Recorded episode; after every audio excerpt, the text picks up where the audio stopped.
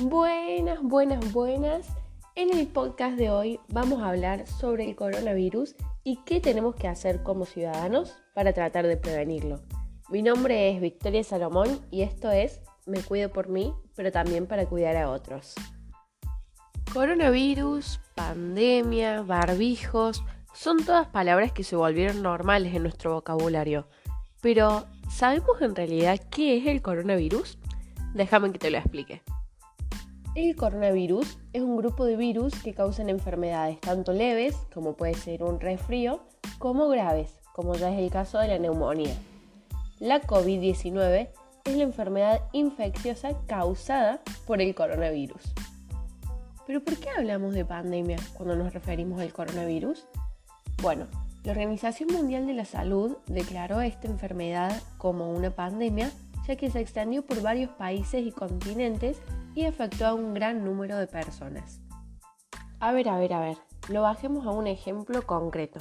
En Argentina hay un promedio diario de 7.100 nuevos casos infectados y con la llegada del frío se espera un incremento en ese porcentaje.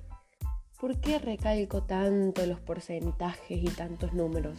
Porque como ciudadanos tenemos que tomar medidas para evitar o disminuir el contagio del coronavirus. Lo bajemos a la práctica también.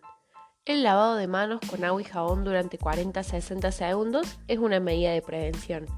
También la aplicación constante de alcohol en gel o desinfectante en las manos. La correcta utilización del barbijo, por supuesto. Nada de usarlo por abajo de la nariz, de usarlo de bufanda, no, no, no. La buena colocación del barbijo. Y además la ventilación de espacios cerrados. Imagínense un lugar cerrado por dos horas es foco de contagio. Así que hay que ventilar los espacios cerrados también. Es muy importante también conocer para prevenir, por lo que es necesario una buena campaña de concientización y estar informados a nivel personal.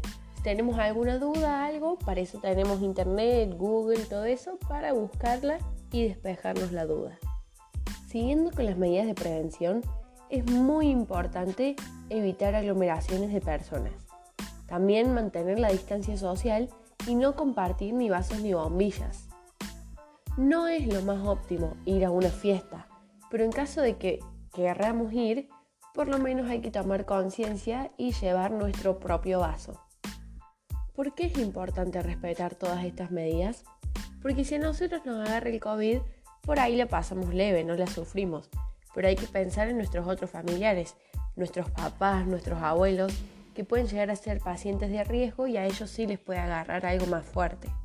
Es justamente por eso que el cuidado de nosotros y los demás depende de cómo cada uno aplica estas normas. Son normas sencillas, fáciles de seguir, que podemos respetar. Porque al fin y al cabo, si no nos cuidamos nosotros, entonces, ¿quién lo va a hacer?